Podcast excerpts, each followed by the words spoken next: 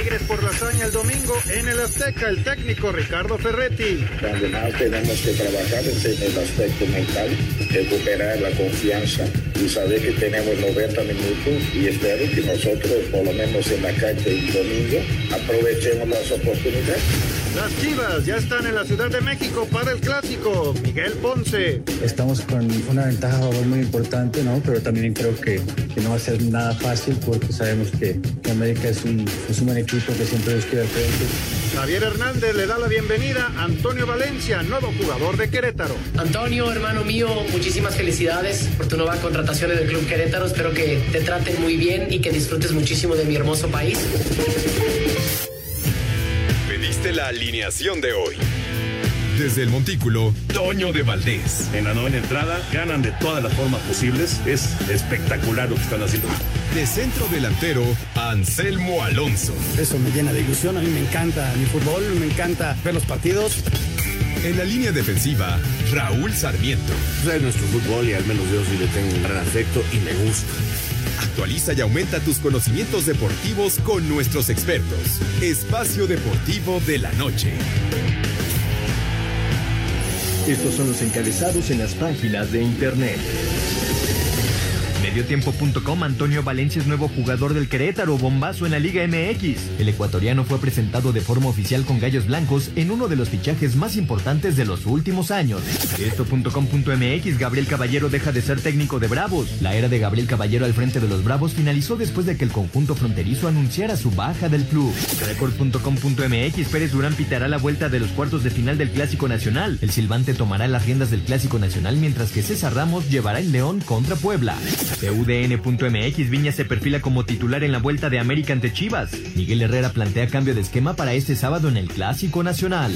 Cancha.com acaba en cuarto. Sergio Pérez registró su mejor vuelta de la práctica 2 del GP de Bahrein con un minuto 29 segundos y 403 milésimas y acabó en cuarto. ESPN.com.mx NFL cambia el partido entre Ravens y Steelers para el martes. Debido al brote de coronavirus en Baltimore, el duelo de la semana 2 en Pittsburgh se cambió nuevamente de fecha.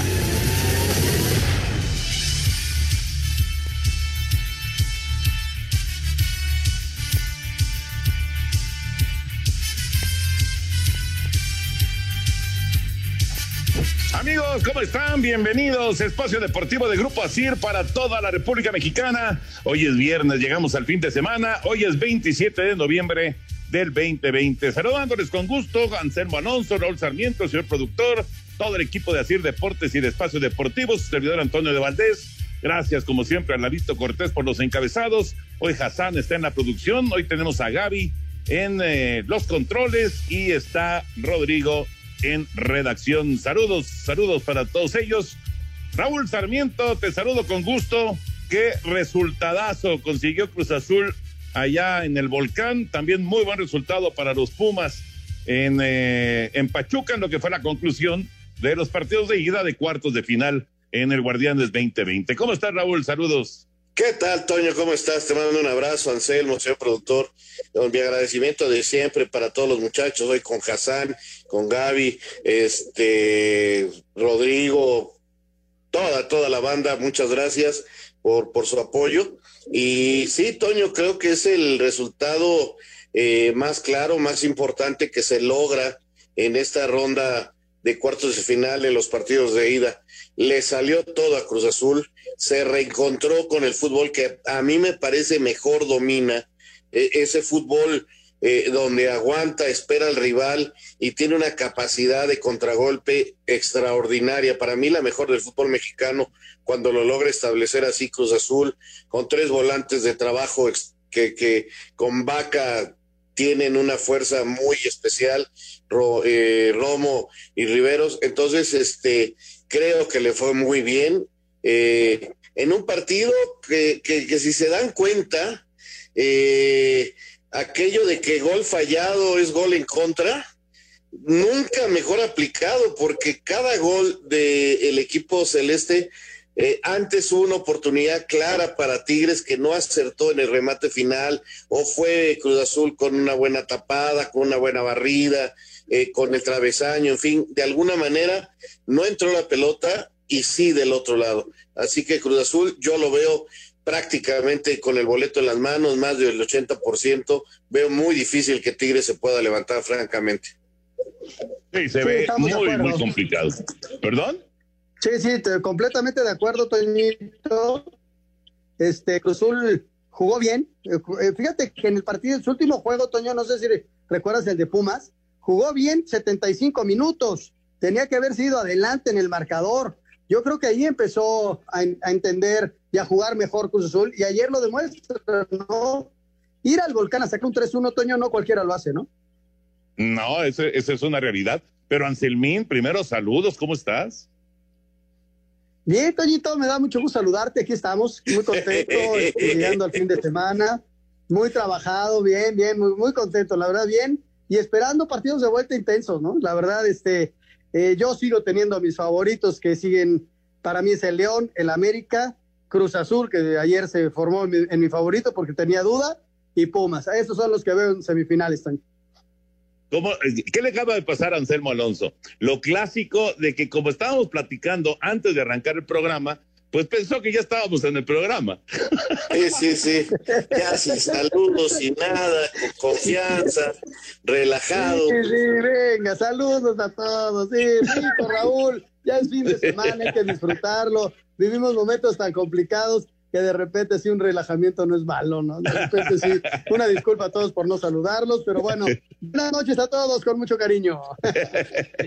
bueno, ya platicaremos de todos los temas de fútbol, además de, la liguilla, además de los cuartos de final, también por supuesto eh, lo que van a tener los mexicanos en el extranjero, la Liga Femenil. Hoy el América le ganó a Chivas, por cierto, 1-0 en eh, cuartos de final de la Liga Femenil. En buen partido, eh, muy intenso. La verdad, vi casi todo el juego muy, muy intenso partido y al final Cassandra encontró la anotación esta chaparrita, pero muy buena jugadora, logró resolver con un cabezazo para darle eh, a la América la ventaja. Falta la vuelta, por supuesto, allá en Guadalajara. Ya platicaremos de los temas eh, de fútbol, pero nos arrancamos con la NFL porque ya, ya movieron el partido de acereros y cuervos. Definitivamente, pues tampoco el domingo Ahora se va hasta la próxima semana ese juego de la semana 12 de la NFL, pero habrá intensa actividad de cualquier manera el próximo domingo.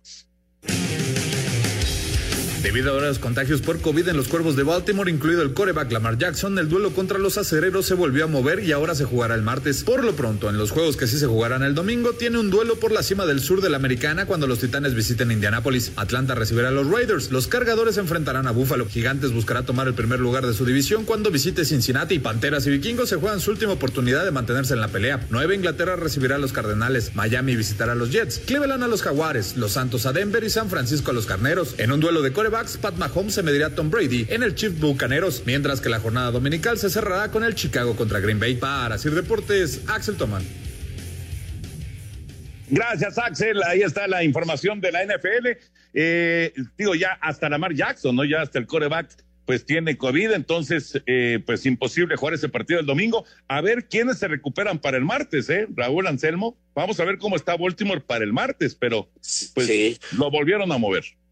Lo volvieron a mover y tuvieron que mover otro partido. Y tuvieron que mover otro partido. Dale, Anselmo, estás hoy ansioso, feliz, contento, venga. Sí, además muy contento con la NFL, Raúl, porque vamos contra los Jets. O sea, eso quiere decir que tenemos muchas posibilidades de ganar. Y, ganar quiere decir que te estás acercando a unos playoffs y, con esa gran posibilidad de regresar eh, un equipo que está en formación. Yo lo veo, Toño, peleando en dos o tres años a los delfines, pero bueno, con tú ahí al, al, frente, vamos a ver si recupera porque salió medio tocado el partido pasado, pero contra los Jets, no es que sea un, cheque al portador, Toño, pero hay grandes posibilidades de sacar la victoria.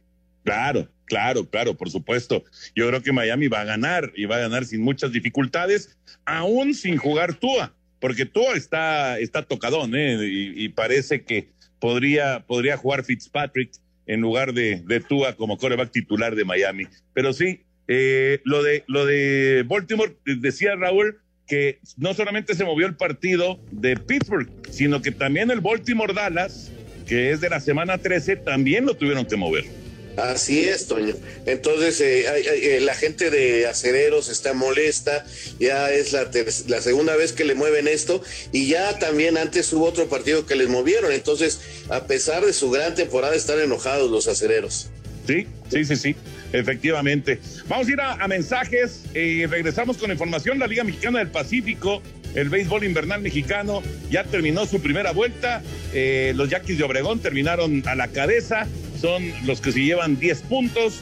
Eh, en, esta, en esta Liga Mexicana del Pacífico califican 8 de 10 equipos, entonces solamente dos quedan fuera después de la, de la campaña regular. Después de la pausa escuchamos la información. Espacio Deportivo. Un tuit deportivo. Arroba la afición. Mike Tyson se come a Rose Jones Jr. en el Día de Acción de Gracias. Concluyó la primera vuelta de la temporada 2020-2021 de la Liga Mexicana del Pacífico. Los Yaquis de Obregón terminaron como líderes con 21 ganados y 8 perdidos y se hicieron de los 10 puntos. En el segundo lugar, Hermosillo con 15 y 11 y sumó 9. Los Sultanes de Monterrey sumaron 8 al ubicarse en la tercera posición con un récord de 14 triunfos y 12 derrotas. En la cuarta quedó Culiacán y sumó 7. Los algodoneros de Guasave sumaron 6 al terminar en la quinta posición. En el sexto lugar quedaron los Charros de Jalisco para hacerse de los 5.5 puntos las cinco unidades fueron para Mazatlán, que terminó séptimo lugar con 14 victorias e igual número de derrotas. En los últimos tres lugares quedaron Mexicali, que sumó 4.5 puntos, Navojoa, que sumó 4, y los Mochis, que se hicieron tan solo de los 3.5 puntos. La segunda vuelta arranca este mismo viernes. Asir Deportes Gabriel Ayala. Gracias, Gabriel. De hecho, ya arrancó, acaba de ganar Mexicali allá en Monterrey, 7 por 2. Eh, ya están jugando también los Yaquis de Obregón, los líderes de la primera vuelta. Están enfrentando a los algodoneros de Guasave, va ganando Guasave 5-0, así que ya, ya está la actividad de la segunda vuelta. Eh, esto es interesante. No sé qué les parezca este sistema de competencia, independientemente de, de, esto de que califican 8 de 10, que eh, pues es simplemente para, para tener más partidos de playoff. Pero, eh, ¿qué les parece que se corte la primera vuelta y que todos arranquen de cero? ¿Les gusta? Es, es algo que eh, evidentemente no, no hemos visto jamás en, eh, en el fútbol mexicano, ¿no? En, en, el béisbol de la Liga Mexicana de verano sí se ha llegado a dar esto, mm, pero no, no, no, digamos que no se estableció, pero en la del Pacífico sí. Y entonces, hoy arrancan de cero, Raúl Anselmo, arrancan de cero. O sea, eh, todos los equipos otra vez cero ganados, cero perdidos. Mira, Toño, son, son sistemas de competencia. Habrá gente que, pues, que diga que se premia la mediocridad. Eh, son formas de buscar que el deporte profesional sobreviva, ¿no? Sobre todo eh, deportes que tienen una problemática en cuanto a la posibilidad de, de los ingresos económicos para poder generar, entonces, este, esta liga profesional. Entonces, yo lo respeto porque creo que finalmente buscan eso, ¿no? Dar espectáculo, eh, tratan de nivelar a los equipos, dándoles una nueva posibilidad y mantener un interés para que los patrocinadores y el público no abandonen a, algunos planteles. Entonces, este, pues me parece bien, Toño, es, es una manera de, de mantener este eh, activo el béisbol allá en el Pacífico y, me parece bien. Son sistemas, Toño, es una nueva oportunidad al equipo que no le fue tan bien, que bueno, ya sabe que va a terminar, por ejemplo, en sexto y a redoblar esfuerzos y a tratar de juntar los puntos para pasar los playoffs, ¿no? Yo creo que es una segunda oportunidad. También te lo permite la cantidad de partidos que juegas. O sea, aquí en el béisbol que se juega diario, ¿no? Entonces, esto te ayuda a tener que 20, 25 partidos en la primera vuelta, 20, 25 partidos en la segunda vuelta. También te ayuda en ese sentido. Entonces, pues hay que irse adaptando a, las formas, a los sistemas. Y sí, también se me hacen mucho, 8 de 10 que califiquen, entonces se me hace un exceso, ¿no?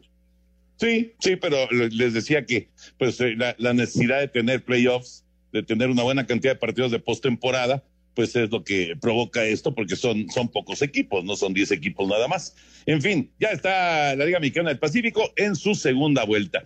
Eh, vámonos con el fútbol y antes de meternos con la liguilla, dos temas así rápidos, este, Rolito, Anselmín. Eh, uno, lo de Gabriel Caballero y su salida del equipo de Juárez. Y el otro, eh, la llegada de Antonio Valencia, ex estrella de Manchester United, al Querétaro. Si quieren primero lo de lo de Caballero, ¿qué, qué les pareció la salida de Caballero? Pues mira, Toño no calificó. Yo creo que eh, Caballero hizo un buen trabajo allá en Juárez, ascendió al equipo, este, trabajó, hizo dos buenas campañas. Lástima que la que se fue a la basura no pudo seguir porque iba bastante bien.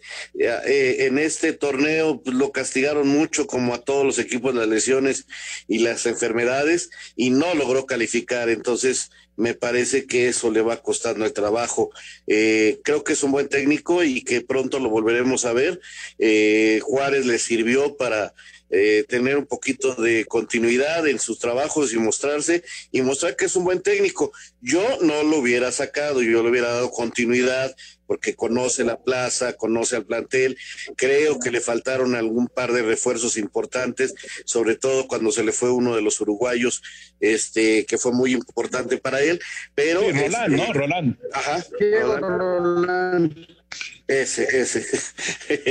este, eh, creo que, que, sin duda eh, fue un jugador que le, que le pesó mucho, pero este, yo no lo hubiera sacado, yo hubiera dado continuidad, pero también entiendo que, bueno, pueden creer que ya, ya tuvo su ciclo de trabajo allá los directivos. Por un lado, estoy de acuerdo con Raúl, ¿no? Qué, qué bueno, Toño, que le dieron, aunque sea, el beneficio de todo un torneo. Eso es, eso es positivo. Bueno, termina el torneo, vámonos con un nuevo objetivo. A mí me hubiera gustado verlo en, en todo el siguiente año a ver cómo le iba ¿no? a, a, Gaby y ahora esperar una nueva oportunidad para Gabriel. Pero, pero al menos Toño no fue como otros equipo, equipos que faltando dos, tres fechas le dieron las gracias a sus técnicos. Esperaron, sí, este, no calificó, este, para ellos fue pues casi un, un, fracaso porque esperaban después de la inversión algo más y fue castigadísimo, ¿no? Con, con lesiones y COVID y ni modo, ahora sí Gabriel a esperar una nueva oportunidad y nosotros esperar el nombre del nuevo técnico de Juárez. Qué difícil, es dificilísimo esto de, de, la dirección técnica porque eh, no, no dan eh, los resultados esperados y pues por ahí normalmente se, se, se, corta la cabeza, ¿no? En este caso de, de los directores técnicos es realmente un puesto, sí, es, es cotizado y se le paga bien al técnico y demás, pero caramba, es, es este de, de, de poca paciencia. Y, y, sí salen muchos directores técnicos y es raro, muy raro, ver una continuidad de estilo Ricardo Ferretti, ¿no? O lo que ha logrado últimamente, por ejemplo, Nacho Ambriz con, con el León, pero sí es, es algo eh, pues que, que se da en el fútbol y no solamente en México, en el fútbol mundial. La otra, la de Antonio Valencia, ¿qué les parece Valencia? Es una gran contratación. Hay quien dice, no, pero es que es un futbolista ya de 35 años que viene ya simplemente a cobrar. Eh, yo recuerdo, digo, de repente le, perdí este, un poquito el, el, el, camino a, a, a, Valencia, pero yo recuerdo su, su, época del Manchester United, su época cuando estaba el Chicharito ahí, fue, bueno, era realmente espectacular, un jugadorazo. No, es un gran jugador, Toño, es un gran jugador. Ahora, el problema es que viene casi de un año de inactividad, porque después de, eh, de salir del Manchester, seguir una, alguna temporada ahí en Europa, vino a la Liga de Quito y paró. Parece que ya se había retirado y ahora está saliendo de ese retiro eh, con más de nueve meses sin, jugar al fútbol. Es un muchacho que le puede representar cosas muy buenas al equipo de Querétaro, tiene nombre, eh, debe de conseguir este teniendo cualidades y condiciones muy buenas eh, que no se pierden con el paso de los años, pero lo físico sí, lo físico y sobre todo después de haber estado tanto tiempo parado, creo que le puede costar el ritmo del fútbol mexicano. Ojalá le vaya bien y ojalá sea importante eh, con Jofre Guerrón ahí para, para el equipo de Querétaro que se está reforzando, buscando tener una mejor ofensiva. Querétaro necesitaba algo diferente, Toño, de después de la, de la temporada pasada y arrancan con Valencia, ¿no? Valencia es un tipo probado, necesita hacer una muy buena pretemporada en México, porque México es, es muy exigente en cuanto a ritmo, en cuanto a marca, y no va a ser nada fácil para él pero si se pone bien físicamente, las cualidades técnicas las tiene, sí, es un jugador veterano, sí, pero ¿cuántos veteranos no han triunfado en México? Pero lo más importante para él es estar al, al, al 100 en lo físico para lo que le alcance. Si él está bien en lo físico, Toño, vamos a ver un buen jugador en la cancha. Sí, la verdad, ojalá, ojalá, es un buen esfuerzo de Querétaro, hay que decirlo. Eh, lo, van a, lo van a intentar, eh, pues eh, digamos que tomando un rumbo diferente, vamos a ver cómo le funciona a esta nueva directiva. Hay que recordar que es, no es la directiva, por ejemplo, porque hay, hay, hay quien dice por ahí en redes sociales, no, pues este otro veteranazo, ya trajeron a Ronaldinho. Era una directiva totalmente distinta, unos dueños distintos. Esta es otra directiva y bueno, está haciendo su esfuerzo. Vamos a ver cómo les funciona Antonio Valencia. Eh, decías de Guerrón también, ¿verdad, Raúl? Joffre, sí, creo que es Joffre Guerrón, pues, eh, aquel que estaba en Monarcas, ¿te acuerdas? Ah, no, no, no, no, no, Guerrón, no, no, ya sé, ya sé quién es. Es este, es ah, Jefferson, ¿no? Es Jefferson. Jefferson. Jefferson Montero. Ajá. Jefferson Montero. Él es el que viene, él ya también fue presentado. Eh, son las personas que van ahí por las puntas, aunque no sé si el Pite Altamirano le vaya a dar una nueva posición a, a Valencia, ¿no? Eh, este jugador eh, era un gran extremo, lo fueron retrasando en el Manchester. Eh, incluso llegó a jugar de lateral derecho, no sé dónde lo vayan a poner, porque ya no tiene la velocidad con la cual sorprendía en el Manchester, ¿no? En el Manchester, en su mejor época es por el extremo derecho, eh, con gran toque de pelota y sobre todo una gran velocidad. Entonces, este, no sé qué tal ande en ese aspecto, que te digo, al menos en el Manchester lo fueron echando para atrás y no sé dónde lo quiere utilizar el Piti. Vamos a esperar a ver, a ver qué decide el Piti Altamirano pero bueno, de entrada son dos buenas contrataciones, Toño. La, intención es muy buena. Ojalá y les vaya muy bien. Pero te digo, eh, Valencia tiene que ponerse a punto en lo físico. Montero es un tipo que conoce el fútbol mexicano y que le puede aportar mucho a Gallos, ¿no? Pues es una, es una apuesta interesante. Vamos a ver cómo va caminando con, con el equipo de Querétaro. Ahora sí, nos metemos ya a la liguilla. Cruz Azul y Tigres ayer un súper resultado para la máquina. Vamos con eh, las reacciones y platicamos. Robert Dante Siboldi, técnico del Cruz Azul, aún en la contundente victoria de visita por 3 a 1 sobre Tigres en el Universitario, con casi el pase a la semifinal en sus alforjas, no echa las campanas al vuelo. Sabe de lo que es capaz el técnico Tuca Ferretti con sus felinos. Nos enfrentamos a un gran rival, todavía falta 90 minutos y de la misma manera que nosotros pudimos hacer tres goles, ellos también pueden hacerlo. Entonces no podemos confiarnos, sabemos un rival que nos estamos enfrentando, hicimos un muy buen partido, los muchachos hicieron un gran partido eh, en la entrega, en la disposición, la gana de ganar. Tenemos esa ilusión de seguir avanzando y, y nos queda el segundo partido que tenemos que salir igual, de atentos y concentrados, con mucha determinación como se hizo. Luego de la derrota por 3 a 1 frente al Cruz Azul, Ricardo Tuca Ferretti trabaja en lo mental de sus jugadores para retomar la confianza el domingo en el Azteca. Quieren pasar a la semifinal del Guardianes 2020. Donde más tenemos que trabajar es en el aspecto mental, recuperar la confianza y saber que tenemos 90 minutos para buscar, porque mucha gente piensa que es imposible, no hay imposibles. En algún momento Tigres lo ha hecho, y espero que nosotros, por lo menos en la cancha el domingo, aprovechemos las oportunidades y no tener estos detalles defensivos para que no sea todavía remar aún más en contra de la corriente. Desde Monterrey, informó para CIR Deportes Felipe Guerra García. Gracias a nuestros compañeros. Hacía referencia hace un momento Anselmo con eh, relación a este partido que eh, aquel juego contra Pumas para cerrar el calendario regular, eh, Cruz Azul jugó muy bien, pero no la metió. Ahora sí logró meter y meter tres goles. Y es un resultadazo para la máquina cementera. Yo creo que a Cruz Azul, eh, pues eh, le vino bien eh, después de, pues, digamos que la frustración de haber perdido ese último partido, le vino bien el tener la posibilidad de parar tanto tiempo para enfrentar ya la, la liguilla, los cuartos de final del fútbol mexicano. Sin duda, Toño, o sea, se le notó, es un equipo que está bien físicamente y que te recuerde, vuelvo a decir, eh, se reencontró. Este es el fútbol que mejor practica Cruz Azul.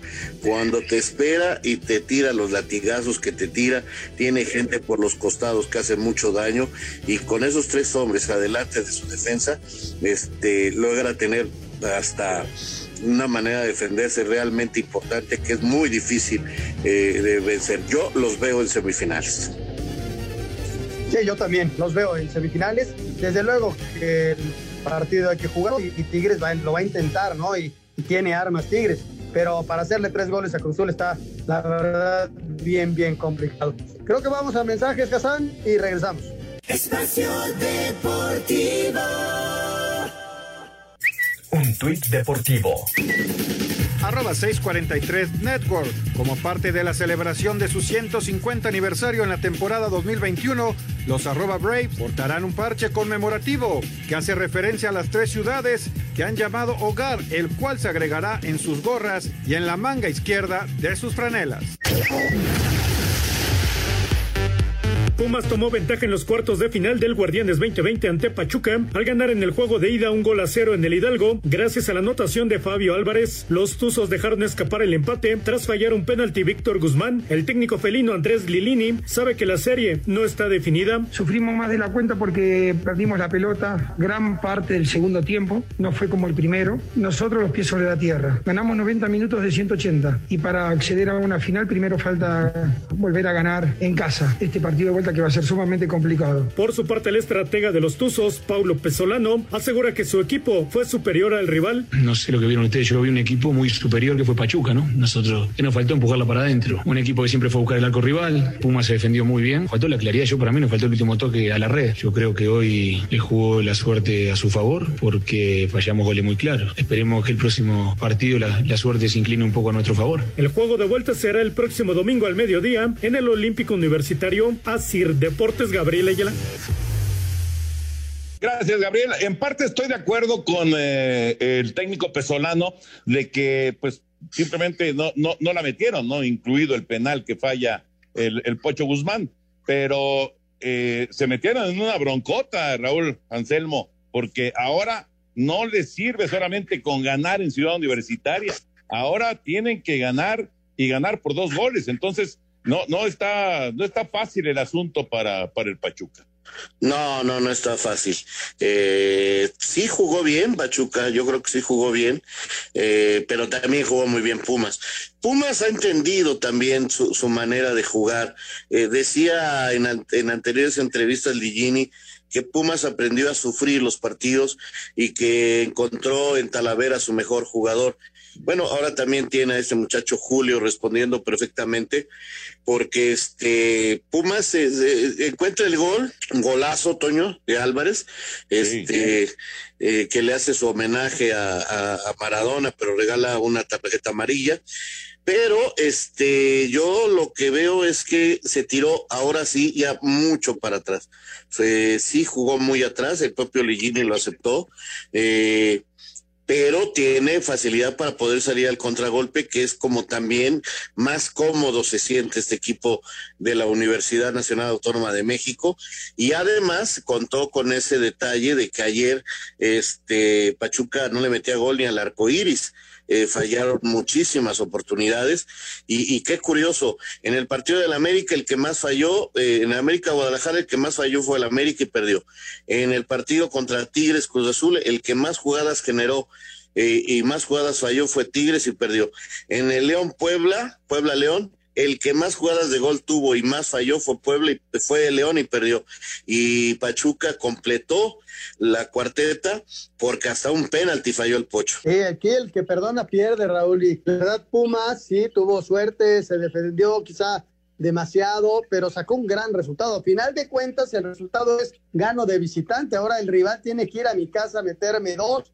O sea, está, está complicado, ¿no? Y, Pumas va a salir a hacer su partido normal, a ganar el juego, a, pelearlo y todo, pero el rival tiene que, salir a, dobletear el resultado. O sea, está, está bien, bien complicado. Pero sí, este, estos equipos que mencionas, Toño, los que menciona Raúl, pues se tuvieron la posibilidad de algo más y lo dejaron escapar, ¿no? La definición. Claro, exactamente. Y cuando estás ya en este tipo de, de competencia, cuando ya estás en que pues eh, un puntito no te alcanza y ya, ya es por goles, si dejas ir las oportunidades, luego no regresan. Vamos a ver qué pasa. Obviamente faltan 90 minutos en cada uno de los duelos de cuartos de final, pero ya, ya quedaron equipos con muchísima presión, ¿no? El caso de Tigres, el caso de Pachuca, van a ir con mucha, mucha presión a, visitar además eh, que pues esa es otra, otra complicación. Y hablando acerca de, de la actividad que viene para mañana, mañana el clásico se juega en la cancha del Estadio Azteca, América contra Chivas. América cerró su preparación para buscar este sábado darle la vuelta a la eliminatoria contra las Chivas. Las Águilas llegan con una desventaja de 1 por 0, por lo que un triunfo con ese mismo marcador les daría el pase a semifinales. Sin embargo, si el rebaño marca un tanto, los de Cuapa se verían obligados a ganar por dos anotaciones. La buena noticia es que Miguel Herrera podría utilizar desde el arranque a Federico Viñas y a Nico Benedetti, con lo que espera mejorar la contundencia del equipo. No nos queda de otra, hay que salir a ganar, pero hay que trabajar el partido. No, es confiado, es consciente de que tenemos un gran plantel y que nos vamos a matar. trabajaremos para que la contundencia mejore el sábado y y, conseguir el resultado. Las Águilas tienen una estadística en contra, pues de 10 ocasiones que iniciaron perdiendo una serie de cuartos, solo en dos le pudieron dar la vuelta, aunque bajo las órdenes del Piojo, nunca se han quedado en cuartos. Para Sir Deportes, Axel Tomán. Todo listo para la vuelta de los cuartos de final entre las Chivas Rayadas del Guadalajara y las Águilas del América. El rebaño viajó este viernes a la capital del país para medirse al conjunto azul crema el sábado a las 21 horas con 6 minutos sobre la cancha del Estadio Azteca. El Chiverío lleva una ventaja de 1 por 0, además sin recibir gol de visitante. Sin embargo, Miguel Ponce sabe que no deben confiarse. Sí, eh, considero que eh, estamos con, con, una ventaja a favor muy importante, ¿no? Pero también creo que, que no va a ser nada fácil porque sabemos que, que América es un, es un buen equipo que siempre busca ir al frente y que por supuesto este, va a estar en casa, entonces va a tratar de, dar lo mejor por, alcanzarnos en el marcador. Pero yo creo que, que si este equipo está bien concentrado y, sabe manejar bien el partido, eh, la ventaja que tenemos la podemos aprovechar para poder avanzar a la siguiente fase. La mala noticia para Víctor Manuel Bucetich es que no podrá contar con Jesús el Canelo Angulo por lesión muscular y que Alexis Vega todavía no está para iniciar el compromiso. Para Sir Deportes desde Guadalajara, Hernaldo Moritz. Gracias a nuestros compañeros, Raulito, Anselmín, se le están cayendo los soldaditos a, Bucetich, entre JJ y Alexis y ahora también el Canelo. Vamos a ver cómo se las eh, arregla, cómo se las ingenia para, para tratar de, de eliminar al América. Va a estar bueno mañana en el Estadio Azteca. ¿eh? Va a estar muy bueno ese partido, va a tener un poquito de dramatismo, definitivamente, por la situación en el marcador, eh, por la rivalidad. Eh, creo que va a ser un buen partido mañana en la noche en el Estadio Azteca. Eh, Guadalajara tendrá que encontrar la manera de suplir Angulo, pero eh, va, ya viajó con ellos Vega y, eh, hablaban de que a lo mejor lo infiltraban para que jugara algunos minutos de segundo tiempo, según si se necesitaba, ¿no? Entonces, eh, ahí está esa posibilidad. Creo que si Guadalajara encuentra la manera de, defenderse bien, de que no le hagan tantas jugadas de gol, puede, puede sacar el resultado y la calificación que sería una verdadera sorpresa. Si Guadalajara sigue permitiendo que le hagan jugadas de gol, eh, difícilmente América va a perdonar tanto como lo hizo en el Estadio Jalisco. Están eh, claras las cosas de que América en el Azteca es un equipo que, que hace goles y, tendrá que mejorar muchísimo Chivas en ese aspecto defensivo para sacar el resultado. A ver, Raúl, en, el partido contra Monterrey, eh, Chivas salió con tres centrales y Angulo no jugó ese partido, entró un rato en el segundo tiempo. ¿Podría ser la posibilidad mañana de que Víctor lo plantee así? Es decir, metes a Briseño, metes tus dos contenciones, tus dos eh, por fuera, y adelante con Antuna, con eh, el centro delantero que viene jugando, y, este, y con Brizuela, y así jugársela, ¿no? Puede ser, claro, es una buena posibilidad. Ahora, te acordarás que Monterrey les iba ganando uno por cero y las jugadas que falló, hay una que, que falla, este, eh, sí, el holandés, es pero clarísima que era el 2 por 0. Luego empieza Mohamed a hacer cambios y ahí se le va el partido y Chivas reacciona, se da cuenta Víctor, ajusta y termina ganando con claridad. Eh, tiene esa ventaja Chivas, que, que Víctor es el tipo que quizás mejor lea los partidos en el fútbol mexicano. Si se va por la línea de tres, está bien, va a defenderse mejor. Eh, aquí yo lo que yo digo es que el problema es este que no permita jugadas de gol, porque en todos los partidos le, crean jugadas de gol a, Chivas y, no creo que América vuelva a perdonar. Va a estar bueno. Fíjate, Toño, el Canelo, perdón, Toñito, el Canelo Angulo, después de ese partido que comentamos, jugó contra Necaxa y se tiró un poquito atrás de los delanteros. y era la salida. Lo detectó perfectamente Miguel y el, el Canelo no pasó nada con él en el primer tiempo del partido contra en el clásico. Ya en la segunda parte vienen los ajustes, abre el juego un poquito Bucetich y ahí encuentra eh, sus accesos. Entonces, este, a, ver si no, esto que, que, planteo puede ser la posibilidad mañana. ¿eh? Va, a estar, va a estar bien interesante, la verdad, bien interesante. Tienes toda la razón. Eh, este, este muchacho Angulo no, no pudo pesar como lo venía haciendo en los últimos partidos de, del Guadalajara, sobre todo en la, en la recalificación. Y el último juego, que también es el día de mañana y que nos falta todavía hablar de él, el León en contra de Puebla. León cerró su preparación para la vuelta de los cuartos de final, donde llegarán con una desventaja de 2 por 1, por lo que un triunfo de 1-0 o de un 2 por 1 les daría el pase a las semifinales. El técnico Nacho Ambriz sabe que tiene con qué hacer la remontada, pero deberán estar muy concentrados para conseguirlo. Estoy tranquilo de que el, equipo tiene el carácter, tiene la personalidad, de que el, sábado a las 7 de la noche tenemos que ir, estamos en nuestra casa y perdimos, perdimos, sí, sí nos duele y, se molesta uno, pero vienen 90 minutos que, tenemos que hacerlos al 100% y a la perfección para estar en la siguiente ronda. El León ganó siete de los ocho partidos que tuvo como local esta temporada. Para Sir Deportes, Axel Tomán. Puebla cerró su preparación y viajó al Bajío para enfrentar este sábado a León a partir de las 19 horas en el Nou Camp en el juego de vuelta de los cuartos de final del Guardianes 2020. A pesar de tener el marcador global a su favor de dos goles a uno, el técnico de la franja, Juan Reynoso, asegura que no saldrán a cuidar este resultado. El equilibrio es que siempre vamos a respetar a un rival como León, con las variantes que tiene, con el técnico tan inteligente que tiene. Entonces nosotros este, vamos a preparar un partido inteligente para poder poder neutralizarlo seguro en su momento, pero hacer daño. La eliminatoria no va a quedar como está y nosotros eh, necesitamos también hacer goles para que ellos caigan en alguna precipitación y poder aprovechar ese escenario. Así, Deportes Gabriel Ayala. León y Puebla el día de mañana. Porcentajes, Raúl Sarmiento, Anselmo Alonso, porcentajes de avanzar a semifinales de estos dos equipos, por favor. No, bueno, yo creo que está 70-30 a favor de León. Eh, creo que eh, se le puede complicar si no encuentra el gol, eh, digamos, rápido. el equipo Esmeralda, que va por uno, pero este tendrá que tener mucho control mental, Toño, de no caer en molestias, en enojarse, en empezar a perder la cabeza por faltas, porque Puebla es un equipo que, que para la jugada constantemente y, y, que Montes no caiga en las provocaciones. Eh, el partido pasado andaba distraído, andaba peleando y esto le hace mucho daño.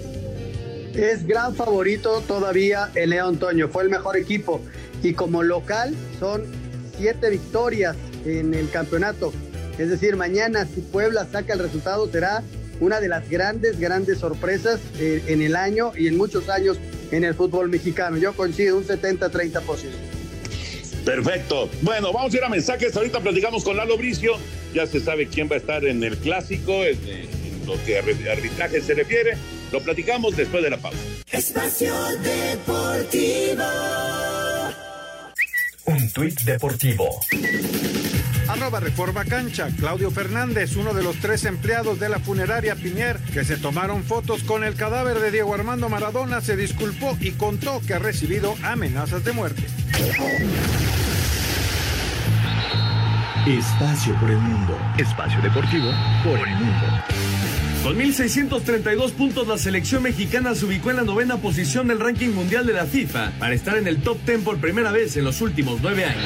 El Comité Ejecutivo de la UEFA confirmará el próximo 3 de diciembre la sede de la fase final de la Nations League 2020-2021, que disputarán Italia, España, Bélgica y Francia. Dani Carvajal sufrió una lesión muscular en el aductor derecho, por lo que se perderá al menos dos partidos con el Real Madrid este fin de semana ante el Alavés y la quinta jornada de la Champions ante el Shakhtar Donetsk. Joan Porta confirmó que se presentará a las elecciones para la presidencia del Barcelona, buscando sustituir a José María Bartomeu y tener su segunda etapa como el mandamás de los Blaugrana. El director técnico portugués del Olympique de Marsella, Andrés Vilas-Boas, solicitó a la FIFA retirar el número 10 de todas las competencias en el mundo como homenaje para Diego Armando Maradona. Espacio Deportivo, Ernesto de Valdés.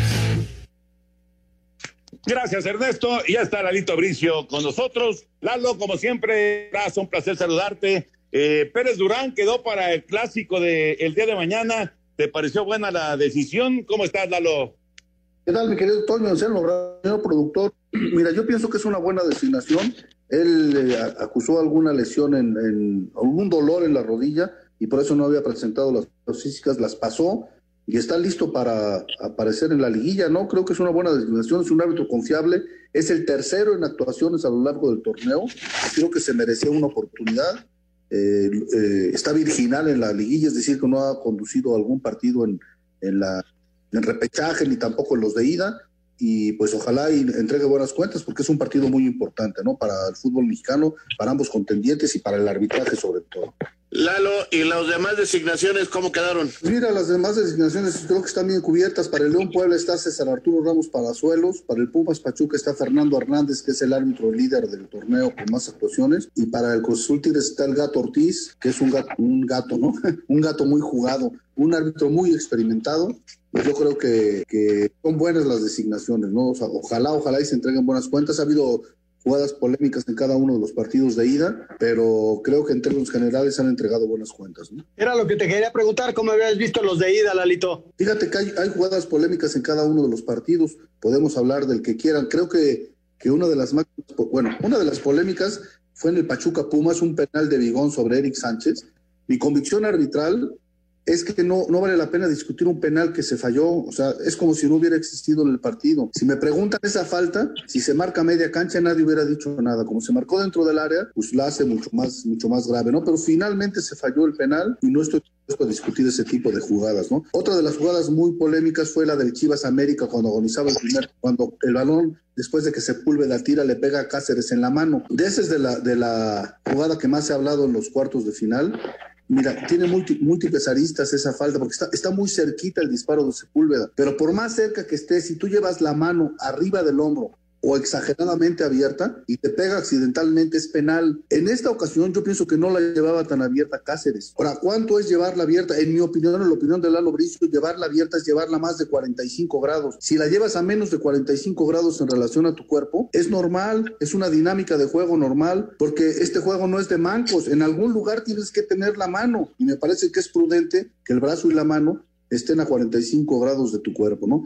Esta de Cáceres yo pienso que está a 45 grados de su cuerpo, es una jugada polémica. He oído varias cosas en las que yo no estoy de acuerdo. Dicen que el, balón le pegó en el muslo primero. Quiero creer, en, en mi opinión arbitral, si le pega accidentalmente en cualquier parte del cuerpo y le rebota la mano, sigue siendo mano, a menos que la juegue deliberadamente. Pero parece que, que hay algunas discrepancias con algunos instructores que piensan distinto. ¿no? Eh, sería muy bueno que esto se aclarara públicamente para salir de dudas, ¿no? Y, otra de las situaciones es que también dicen que el árbitro no vio la jugada. Por supuesto que la vio. El árbitro dice, juegue, siga. Para mí no es mano. Después la ve el VAR y lógicamente el VAR dice, no es un error claro y obvio del árbitro porque sí le pegó en la mano. ¿Viste que le pegó en la mano? Sí. ¿Para ti la llevaba suficiente abierta, abierta? No. Es polémica. El VAR no está para dirimir jugadas polémicas. El VAR está para dirimir errores claros, obvios y manifiestos del árbitro y pienso que no fue el caso. Es una jugada hiper polémica. Creo que sí había elementos para sancionar el penal, pero también había elementos para no sancionarlo. Era una jugada gris y el VAR no se encarga de, de, de discutir jugadas grises, ¿no? Y, y, además el árbitro fue muy gráfico al decir, sí vi la mano, pero no me parece que sea penal. Claro, entonces me extraña que por ahí algunos críticos digan que, que el árbitro no vio o que no quiso ver. No, sí vio y sí quiso ver y dijo mímicamente su postura, ¿no? Entonces, también perdemos de vista que la, postura del árbitro juega un papel importante en el VAR, porque el, el, VAR, para ir en contra de la decisión original del árbitro, tiene que tener suficientes elementos de juicio, como ocurrió en, el partido de León Puebla. El árbitro Eric Jair Miranda no ve la jugada, él no ve el penal, pero el VAR le dice, ¿sabes qué? Hay suficientes elementos de que te equivocaste y Salas se barrió muy arriesgado sobre Barreiro, le puso una zancadilla y obran en consecuencia con una buena actuación del VAR. Lalito, como siempre, es un placer saludarte y, y, escucharte. El lunes nos saludamos, ¿no? Para platicar de los de vuelta de cuartos de final. Claro que sí, el placer es todo mío. Disfruten los partidos de, de la gran fiesta del fútbol mexicano. Les mando un abrazo de gol muy cariñoso. Cuídense. Gracias. Gracias, Lalito. Gracias. Espacio Deportivo. un tuit deportivo. Arroba Teis Sports. El aviso fúnebre que confirmó que Maradona tendrá su estatua en Ezeiza. El empresario Eduardo Eurnequian, dueño de la concesión del aeropuerto, fue contundente. Tendrás tu estatua. Let's go, girls. Con gol de Cassandra Cuevas, América toma ventaja en la ida de cuartos de final en la Liga Femenil. Derrotó 1 por 0 a las Chivas. Carolina Jaramillo sufrió un golpe en la cabeza y fue llevada al hospital. Tuvo conmoción cerebral y un esguince cervical. Será baja siete días y se perderá el juego de vuelta. Pumas en cantera rescata el empate a uno con gol al 88 de Laura Herrera para la igualada a uno con rayadas. Escuchemos a Ileana Dávila. Tal vez nos merecíamos más, pero bueno, esto es de 180 minutos. Vamos a buscar el resultado ahora a Monterrey. Eh, bueno, no tenemos la ventaja, pero era necesario sacar este empate. Pues lo único que nos queda es matar o morir. En estos momentos en la corregidora Querétaro contra Atlas y a las 9 en el Hidalgo Pachuca recibe a las líderes Tigres. El pase a semifinales se define el lunes. Rodrigo Herrera, así reporta. Gracias, Rodrigo. Eh, el Atlas está ganando 1-0, por cierto, ese partido en la corregidora frente a Querétaro. Eh, se juega también, Raulito Anselmín, cuartos de final de la Liga Femenil. Sí, el América saca un buen resultado. Ahora, eh, a ver cómo lo, lo trabaja allá en Guadalajara, donde hace tres semanas ganó también dos por uno. Lleva varias victorias consecutivas sobre las Chivas y, y, y vamos a ver este cómo se resuelve. Me sorprendió que Pumas lograra empatarle a Monterrey, así fuera en la Ciudad de México, porque Monterrey es un equipo junto con Tigres, para mí los favoritos, sin descuidar al Atlas, eh, que creo también es un equipo muy fuerte y que le acaba de ganar a Monterrey. Sí, le sacó un buen empate al final el equipo de Pumas, pero eh, el, el partido de América Guadalajara es el más parejo de todos. En las vueltas, ya recibiendo, veo favorito Toño a Monterrey, desde luego, al equipo del Atlas, que inclusive va ganando, y vamos a ver si Pachuca puede hacer la chica, ¿no? Porque Tigre sale como gran favorito en esta serie. Muy bien, pues así está la actividad de la Liga Femenil en cuartos de final. Vámonos con Heriberto Murrieta, Información Taurina. Amigos de Espacio Deportivo, el matador Juan Antonio Ruiz Espartaco, la máxima figura del toreo mundial en los años 80 y 90, tuvo una relación estrecha con Diego Armando Maradona porque cuando Maradona jugaba en el Sevilla de la Primera División de España, fue precisamente Espartaco el que le rentó la casa donde vivía Diego Armando Maradona. Muchas anécdotas, muchas historias, incluso la presencia de Maradona en muchas corridas de toros allá en España, particularmente una en la Real Maestranza de Sevilla, donde Espartaco le brindó un toro, dentro de los recuerdos que asocian la figura legendaria de este personaje poliédrico que fue Maradona con la fiesta de los toros. La entrevista que le hice a Espartaco y su relación con Maradona y todas las anécdotas entre el torero y el jugador pasarán este domingo en punto de las 8 de la noche a través de la página de Facebook de la Monumental Plaza de Toros México dentro del programa de Tauro Medio. Muchas gracias, buenas noches y hasta el próximo lunes en Espacio Deportivo.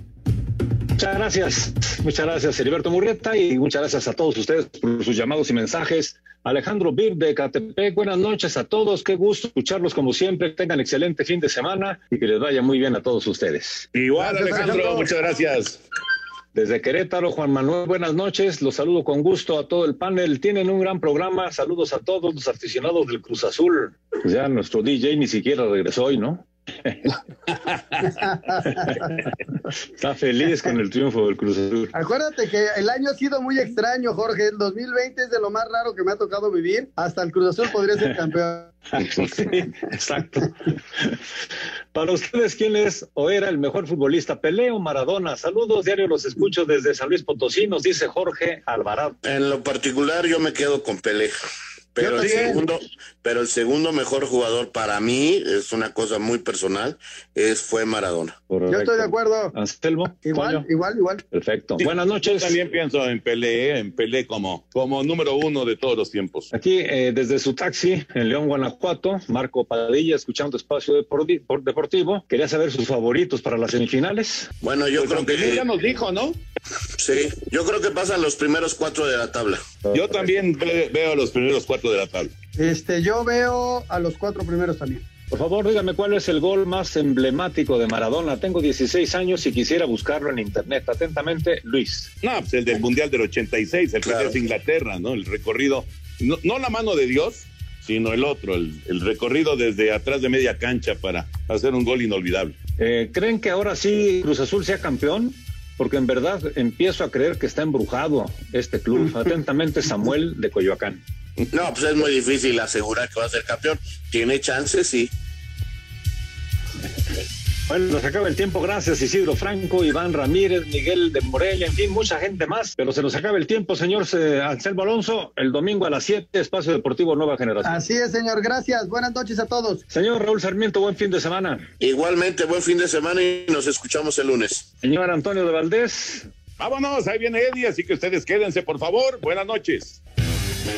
Fútbol, béisbol, americano, atletismo, todo esto y más en Espacio Deportivo de la Noche. Con Toño de Valdés, Anselmo Alonso y Raúl Sarmiento. De lunes a viernes a partir de las 7 de la noche. Que tengas una gran noche. 88.9 Noticias. Información que sirve. Tráfico y clima cada 15 minutos.